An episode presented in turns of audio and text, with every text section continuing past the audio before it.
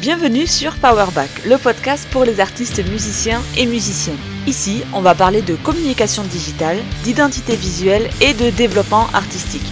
Moi c'est June, ex-chargée de production musicale et à mon compte depuis 2019 en tant que photographe et conseillère en images. Ma mission à travers ce podcast est de te donner tous les outils nécessaires au développement de ton projet artistique afin d'avoir tout d'un pro et de te permettre d'atteindre tes objectifs en tant qu'indé débutant ou confirmé. Donc si tu as envie de savoir comment faire grandir ta communauté de fans, obtenir des financements ou encore avoir une communication en béton, t'es au bon endroit. Je te donne rendez-vous tous les mercredis, seul ou avec un ou une invitée. Avec Powerback, tu gères ton projet comme tu l'entends. C'est ton son, alors c'est tes règles. Allez, c'est parti pour l'épisode du jour. Quand on souhaite faire grandir son projet musical, en tant qu'artiste solo ou en groupe, il y a toujours un moment fatidique où la question de l'argent se pose. Alors aujourd'hui, on va parler du money mindset. Le money mindset, c'est quoi? C'est pas euh, les 10 000 solutions pour gagner un milliard d'euros en 5 minutes. Ça n'existe pas. Et c'est pas non plus une façon de te faire aimer l'argent. Le money mindset, c'est une façon de penser, c'est une méthodologie qui te permet de te réconcilier avec le rapport que tu peux avoir avec l'argent c'est pas impossible que tu aies déjà eu affaire à quelques blocages à ce niveau-là. Les blocages se caractérisent par exemple par ne pas savoir combien vaut exactement ton cachet et avoir posé un prix X ou Y parce que tu as vu que tes collègues, tes confrères, tes consoeurs appliquaient ce tarif. Tu peux aussi subir un blocage parce que tu n'oses pas forcément relancer quand un organisateur est en retard pour le paiement de ton cachet tu subis un blocage, t'as peur d'être relou, t'as peur de harceler, t'as peur d'être mal reçu. Bref, à partir du moment où la question de l'argent est évoquée, tu te sens mal à l'aise. Donc ensemble, on va voir comment réussir à passer outre ce sentiment de malaisance afin de te permettre de connaître et surtout d'être à l'aise avec la valeur de ton projet artistique. L'argent, c'est le nerf de la guerre. C'est simple, sans argent, on mange pas, on vit pas, on paie pas son loyer, on paie pas sa bouffe, on paie pas ses instruments, on paie pas ses formations. Bref, l'argent, c'est la base de tout aujourd'hui dans notre société. C'est comme ça. Sauf que l'argent a aussi une dimension, une signification plus profonde qui peut influencer ton estime personnelle, celle de ton projet. Ça peut aussi influencer tes relations amicales, tes relations professionnelles et plus globalement ton travail. Donc soigner ton rapport à l'argent et connaître ta valeur en tant qu'artiste sont vraiment deux aspects essentiels de la gestion de ton projet. C'est vraiment au-delà du fait de gagner un cachet pour ton concert. C'est bien plus profond. Ton projet a une valeur pécuniaire, a une valeur en termes d'argent. Tes prestations ont un prix. En revanche, l'argent ne définit pas ta valeur en tant qu'artiste. Ta valeur, elle réside dans tes compétences, dans tes passions, dans tes années de pratique ou encore tes relations humaines. C'est ça ta vraie valeur. Tu dois comprendre que l'argent, c'est juste un outil d'échange. Et l'argent, en tant qu'outil, existe en illimité. Il n'y a pas de limitation d'argent. Je ne parle pas de répartition. L'argent n'est pas bien réparti, il n'est pas réparti équitablement. En revanche, l'argent ne manque pas. Et en toute logique, chacun et chacune en a un rapport différent avec le concept de l'argent.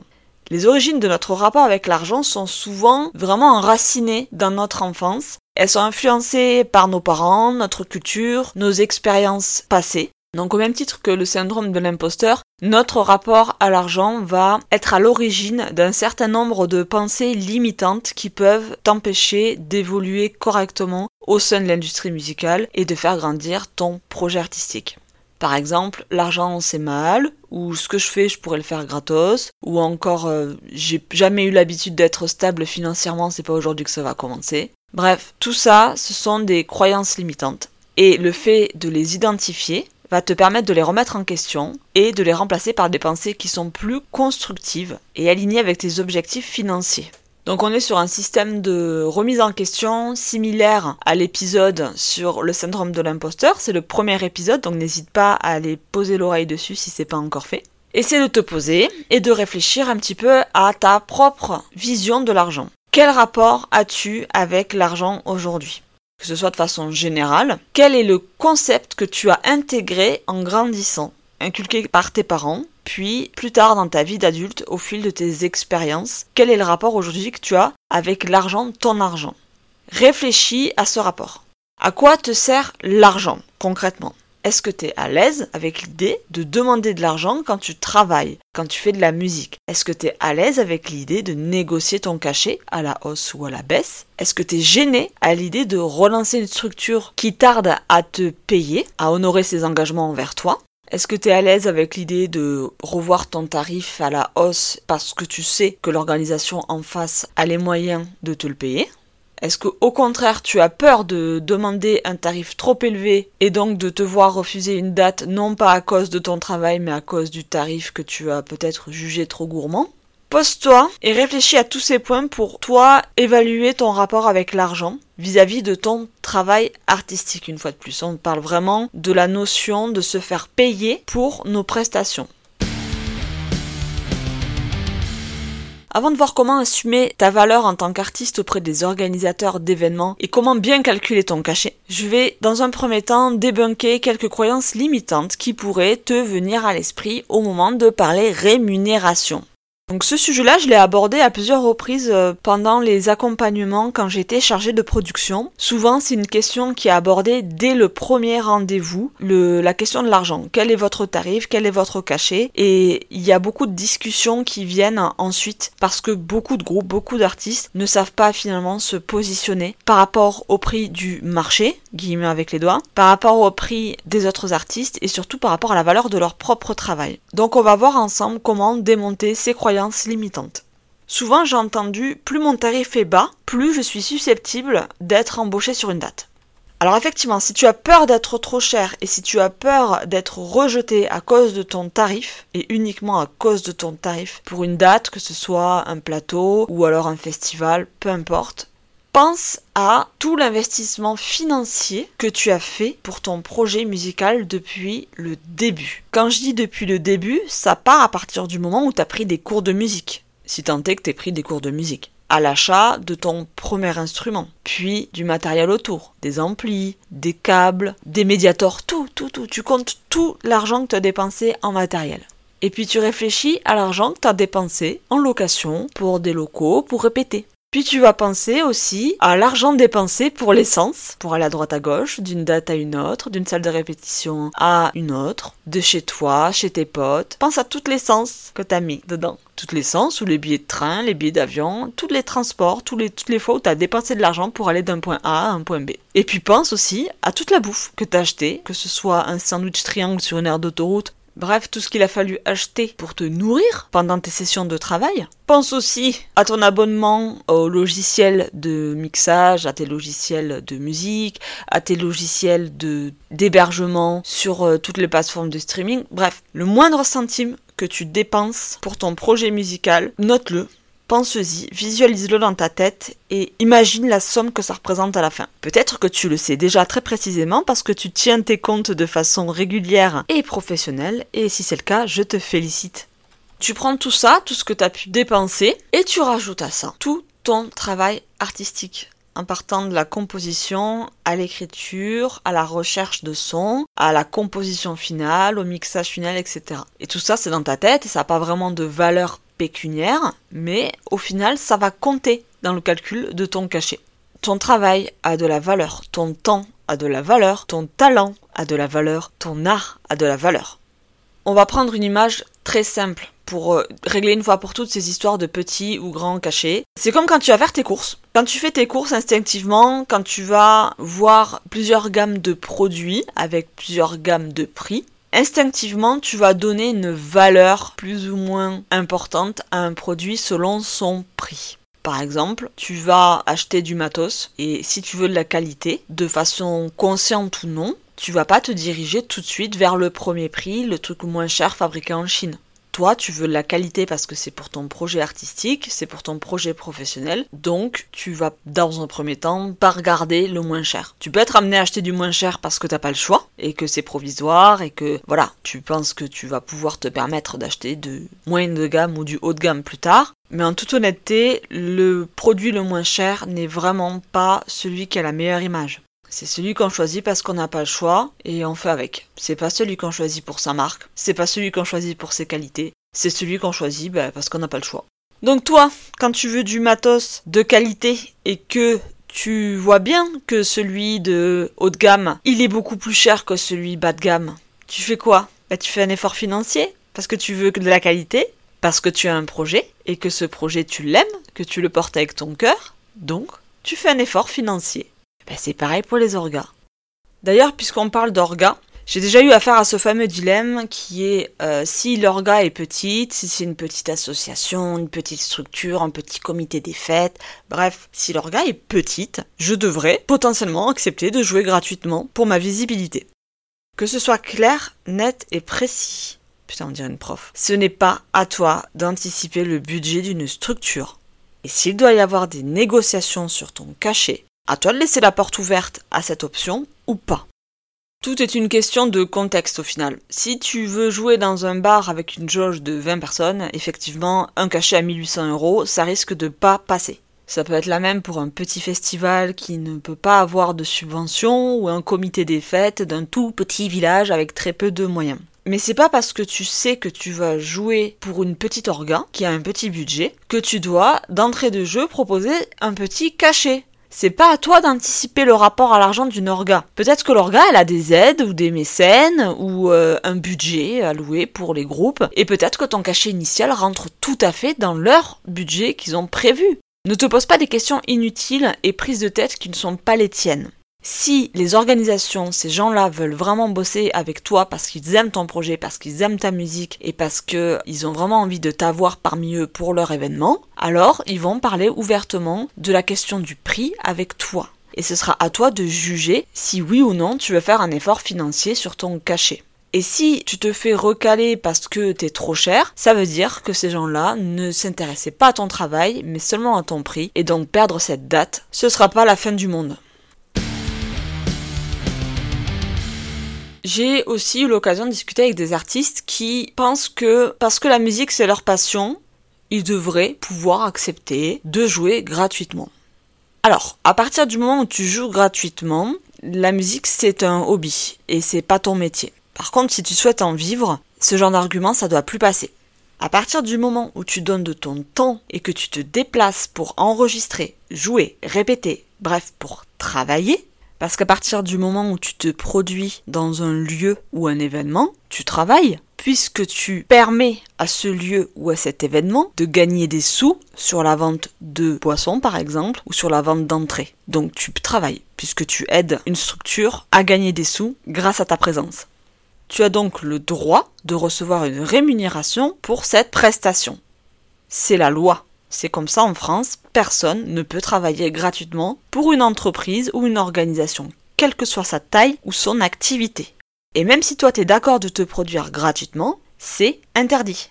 Même une association loi 1901 est soumise au respect du droit du travail. Seuls les artistes amateurs ont le droit de se produire de façon bénévole au sein d'un événement organisé par une association et même les bénévoles doivent recevoir le remboursement des frais engagés pour se rendre à l'événement, comme les frais de déplacement, les frais de bouche, les frais d'hébergement. Et encore tout ça, ça s'applique pour une vraie association à but non lucratif qui réalise un projet caritatif. C'est-à-dire que l'événement, le concert, est censé financer un projet associatif et non pas seulement l'association. Donc en dehors de ce contexte-là, si tu n'es pas amateur, tu n'as aucune raison de jouer gratuitement dans aucun événement. Oui, mais tu vas peut-être te dire que tu devrais parfois, de temps en temps, accepter de jouer gratuitement, non pas pour une association, mais pour gagner en visibilité parce que c'est un événement assez connu et que ça peut rapporter des fans, ça peut rapporter de la visibilité, de la communication, de la publicité, etc. Alors que d'autres groupes sont plus connus que toi, qui jouent le même jour que toi, eux vont être payés. Bon alors, ça c'est un cas de figure, clairement, il est récurrent. Ça se fait souvent. Certaines organisations proposent à des groupes d'une petite envergure, ou du moins plus petite envergure que les têtes d'affiche qu'ils ont déjà programmées, de jouer gratos ou pour vraiment pas cher, style 150 balles. Soit moins qu'un cachet intermittent brut. Et là, t'es face à un dilemme parce que d'un côté, t'as la possibilité de jouer avec une super tête d'affiche, de ne pas avoir à gérer la com, et au final de rajouter une belle date à ton CV. Et c'est vrai que ça, c'est très tentant. Mais il faut pas oublier que dans le milieu de la musique, côté professionnel, on parle entre nous. Et l'ennui, à force de dire ok je vais jouer pour 150 balles ou je joue gratos pour la visibilité parce que j'ai envie de jouer avec des gros groupes et que du coup je suis prêt à me brader à fond, c'est que le jour où tu vas demander un cachet plus conséquent, eh bien les organes en face de toi vont pas comprendre. Qu'on se le dise, c'est la loi. Rémunérer les artistes est obligatoire. Certes, on en a parlé tout à l'heure. Mais, dans la réalité, on connaît tous et tout des lieux qui n'en ont strictement rien à faire de la loi. En termes de licence de spectacle ou de commission de sécurité par exemple. Et s'ils en ont rien à faire d'organiser des concerts en dehors du cadre de la loi, crois-moi, ils vont en avoir rien à faire de te rémunérer en dessous du SMIC horaire. Et je parle pas que des petits rats dans l'Osaire, hein. Il y a des orgas qui font des festivals à échelle internationale qui se permettent de rémunérer les artistes qui sont pas trop connus pour que dalle, sous le seul prétexte qu'ils ont l'impression de leur offrir un privilège de se produire sur leur scène. Quand le cachet proposé pour un groupe entier est en dessous du minimum brut intermittent par personne, c'est scandaleux. Mais j'aurais beau m'indigner, ces gens-là ont même mise sur le réseau et souvent ils font un peu ce qu'ils veulent. Alors comment faire? Si un jour tu fais face à ce dilemme, c'est absolument normal et légitime que tu aies l'impression d'avoir le cul entre deux chaises. Parce que clairement, Soit tu fais une croix sur cette date qui est mal payée, certes, mais qui est une opportunité pour toi, ton groupe, ton projet, d'avoir sur ton CV, sur ton, ta bio, cette date en particulier. Je parle par exemple d'un festival national. Parce que de toute évidence, euh, si toi tu refuses, il y en a 50 derrière qui vont prendre ta place.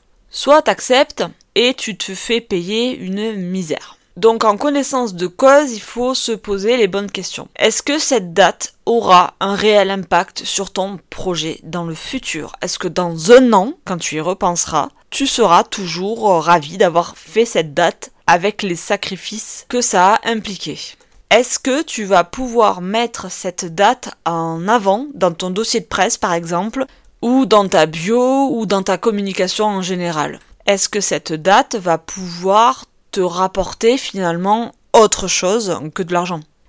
Est-ce qu'à minima, l'organisation te rembourse les frais que tu vas avancer pour te déplacer, manger et dormir? À défaut de faire du bénéfice sur une date, il ne faut pas que cette date te coûte de l'argent. Sinon, ça n'a pas d'intérêt. À toi de placer le curseur en fonction des avantages que tu peux avoir suite au passage de cette date. Est-ce qu'il va y avoir des professionnels? Est-ce qu'il va y avoir de la visibilité? Est-ce qu'il va y avoir de la vente de merch, etc. Tu peux trouver des avantages qui sont autres qu'un cachet fulgurant. Donc au final, la décision vraiment t'appartient. Ce gros chapitre étant terminé, on va maintenant voir ensemble comment on se fait rémunérer quand on est artiste professionnel. Parce qu'il y a plusieurs façons de se faire rémunérer. Déjà, il y a la rémunération grâce au cachet. Le cachet, c'est donc un salaire qui est dû en échange d'un travail rendu. Et puisque c'est un salaire, tu deviens un salarié durant quelques heures seulement d'une structure qui va t'embaucher pour ton concert et ta prestation. Qui dit embauche dit contrat de travail. Soit c'est l'organisation qui t'embauche directement parce qu'ils ont une licence de travail qui leur permet de le faire, soit l'organisation a signé un contrat de session avec une structure qui se charge de ta rémunération, comme une boîte de production, qui est donc ton employeur à ce moment-là. Note bien, si un musicien est payé au cachet, alors tous les autres membres du groupe, techniciens ou musiciens, doivent aussi être payés au cachet. Alors attention, ce cachet ne peut pas être inférieur au SMIC. Donc si tu le connais pas, je te conseille de te renseigner avant de signer un contrat parce qu'il change régulièrement. Et garde en tête que si tu touches par exemple un cachet net de 90 euros, l'employeur lui va devoir payer quasiment le double parce qu'il y a une histoire de charge patronale, je te passe les détails. Je précise au passage que lorsque tu es embauché dans une structure, quelle qu'elle soit, en tant que salarié, tu as donc tous les droits d'un salarié. En termes de protection, d'assurance, en termes de traitement, tu dois être traité au même niveau que tous les autres salariés de cette même structure. Tu as des droits, mais aussi des devoirs. Tu ne peux pas rompre le contrat sauf cas de force majeure ou en cas de maladie. Si tu n'es pas intermittent du spectacle, tu peux aussi te faire rémunérer via une association que tu as créée exprès pour ton projet. Alors bien sûr, euh, il ne faut pas être professionnel et vivre exclusivement de son projet. Tu ne peux pas créer de micro-entreprise pour te payer par exemple. En tant qu'association, tu peux faire une facture pour te faire régler ton cachet. C'est tout à fait légal. En revanche, le cachet reçu devra rester sur le compte en banque de l'association. Tu ne peux pas redistribuer cet argent entre toi et les autres musiciens par exemple. En revanche, cet argent te servira de cagnotte pour financer éventuellement du merch, acheter du matériel, presser les albums, éditer les outils de promotion. Et n'oublie pas, surtout à chaque rentrée et sortie d'argent au nom de l'association, pense vraiment à conserver chaque justificatif, chaque facture, chaque trace d'achat pour le suivi de la comptabilité, pour le trésorier. Pour cette dernière partie, on va enfin voir comment tu peux évaluer ton juste prix. Premier truc super important, il est nécessaire de tenir la comptabilité de ton projet artistique. C'est important d'avoir conscience de tes dépenses et de tes rentrées d'argent, voir les chiffres, même si tu as un petit peu une angoisse à ce niveau-là, c'est toujours un petit peu euh, stressant. Voir les chiffres va t'aider à avoir une vision réaliste des mouvements qui sont induits par ton projet musical. Toutes les rentrées d'argent, mais aussi toutes les sorties. Donc pense bien à tout noter. Les frais de bouche, les frais de déplacement, les frais d'hébergement, les réparations, les locations, les, investissements, le merch, tout, tout, tout, tu rentres tout et tous les mois, tu fais ta comptabilité comme tu ferais la comptabilité de ton entreprise. Cet exercice-là, tu vas devoir le faire au moins une fois par mois. Mais un truc important à faire aussi avant d'accepter de faire une date, de signer un contrat avec un orga, prends 5 minutes pour poser les maths. Je faisais ça tout le temps quand j'étais chargé de prod pour valider ou non une date pour savoir si elle était rentable. Donc ce que tu fais, c'est que tu prends le cachet que tu vas toucher. Ce cachet-là, tu enlèves les frais de déplacement s'ils sont inclus. Donc tu vas sur euh, via Michelin et tu calcules point A, point B, combien j'ai de kilomètres, combien j'ai d'essence, combien j'ai de péage. Tu enlèves les frais de bouche, tu enlèves les frais d'hébergement si ils sont pris dans le cachet. Il y a des orgas qui te donnent un complément de frais de déplacement, soit c'est un forfait, soit c'est euh, en frais réels, mais c'est important de faire les calculs pour savoir si au moins, à minima, toutes tes dépenses sont couvertes. Ensuite, tu vas avoir une somme restante. À quoi va servir cette somme restante? Selon ton cas de figure Est-ce que ça va être euh, assez pour pouvoir euh, couvrir les dépenses de merch qui vont être faites pour cette occasion-là par exemple? Quelle sera ta marge? Qu'est-ce qui va permettre de rapporter des sous dans ton projet? De le financer pour les prochaines étapes, pour les prochaines dates, pour l'enregistrement, etc. L'idée c'est pas de compter exclusivement le concert en lui-même, combien il va te rapporter ce jour-là, mais bien tout ce qui gravite autour de ton projet. C'est la raison pour laquelle il est nécessaire que tu saches toutes les dépenses impliquées dans une date et savoir si au final tu fais du bénéfice ou pas. Autre chose à faire qui est important, euh, c'est de se tenir informé des conventions collectives pour le spectacle vivant et de savoir en temps réel le taux de salaire minimum en fonction de ton activité, selon si tu es musicien, si tu es technicien, euh, etc. D'ailleurs, il a été mis à jour le 1er février 2024, donc c'est très récent, ça vaut le coup d'aller jeter un œil encore si tu l'avais déjà fait auparavant. En gros, la convention collective va te donner une base minimale de cachet par personne. Donc si tu n'es pas intermittent et que tu utilises le moyen de l'association pour financer ton projet, c'est important que tu aies au moins une base de salaire minimum net par personne.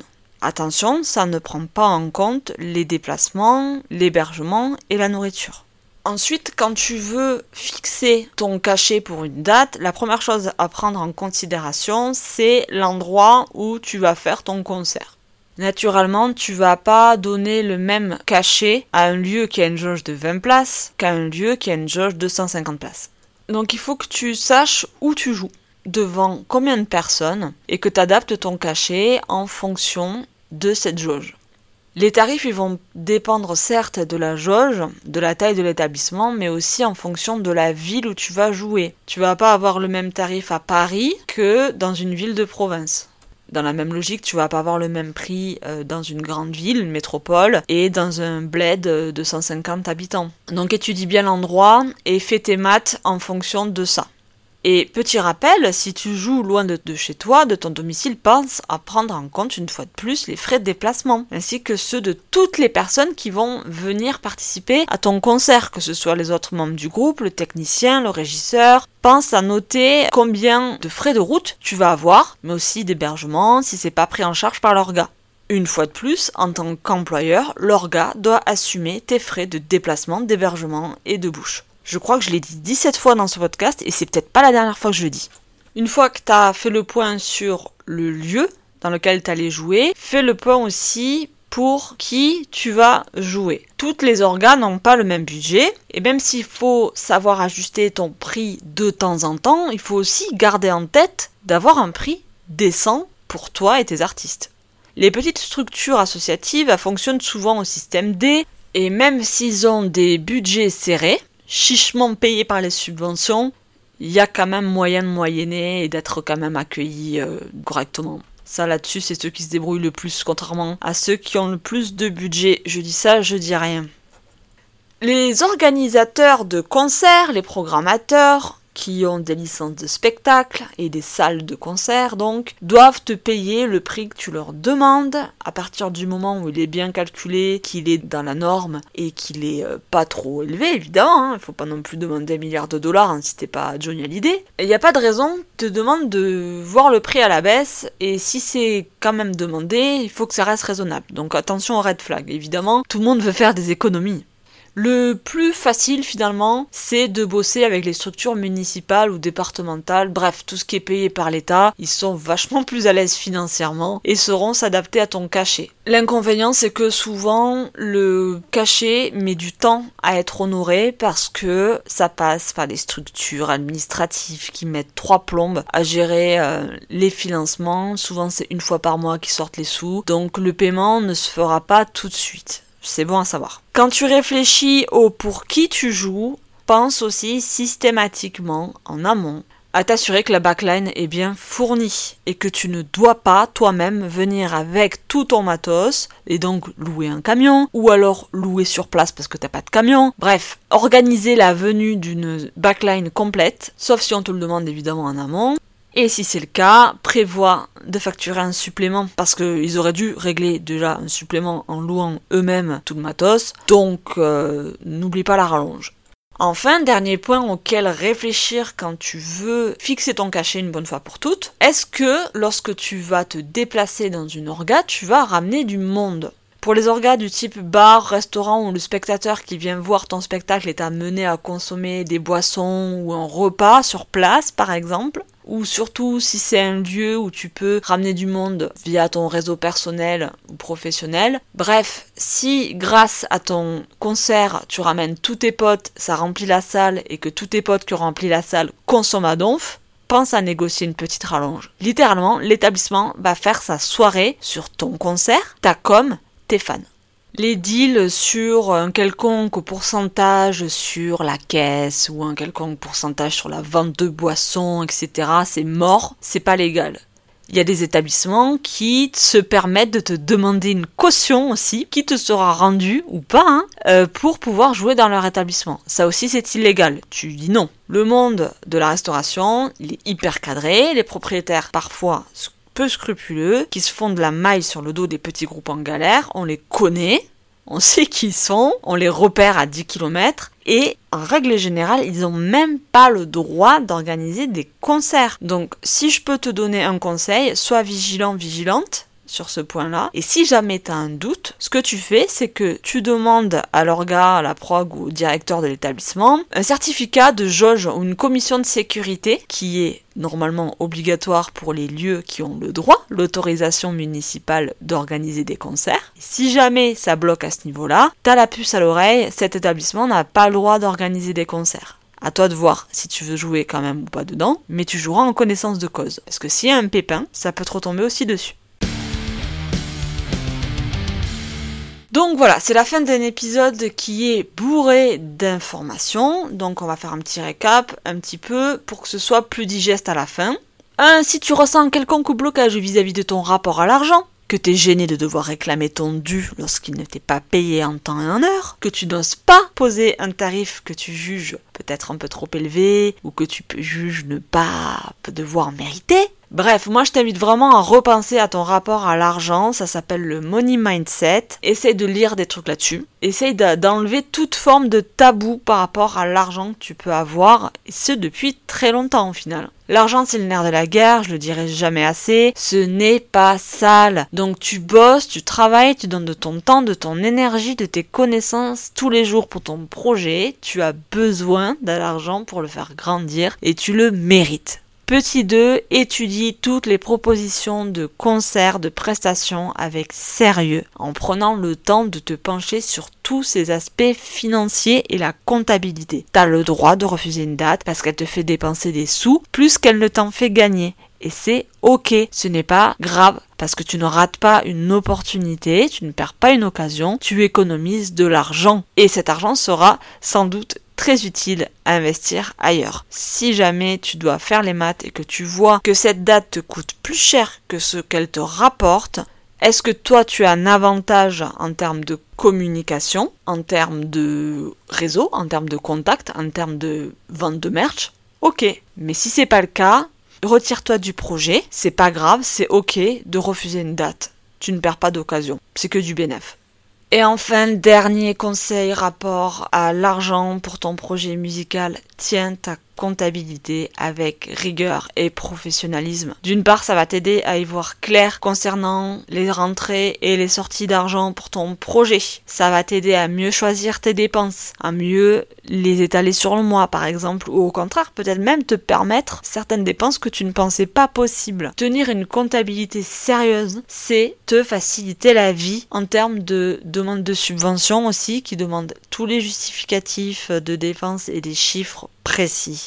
Vraiment, ton sérieux et ta rigueur en termes de compta, de trésorerie d'assaut, en termes de dépenses et de rentrée d'argent, ça va être un précieux outil et tu te remercieras plus tard quand le projet aura vraiment grandi et qu'il aura besoin d'être soutenu par des structures plus grandes.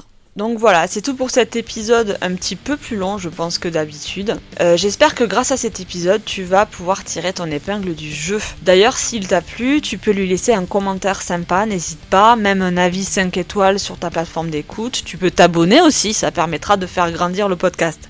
N'hésite pas à partager l'épisode auprès des personnes à qui tu penses qu'il pourrait être utile. En attendant la suite, nous on se retrouve tous les jours sur Instagram, powerback underscore podcast. Et n'oublie pas, c'est ton son, alors c'est tes règles. Et moi je te dis à très bientôt au prochain épisode. Salut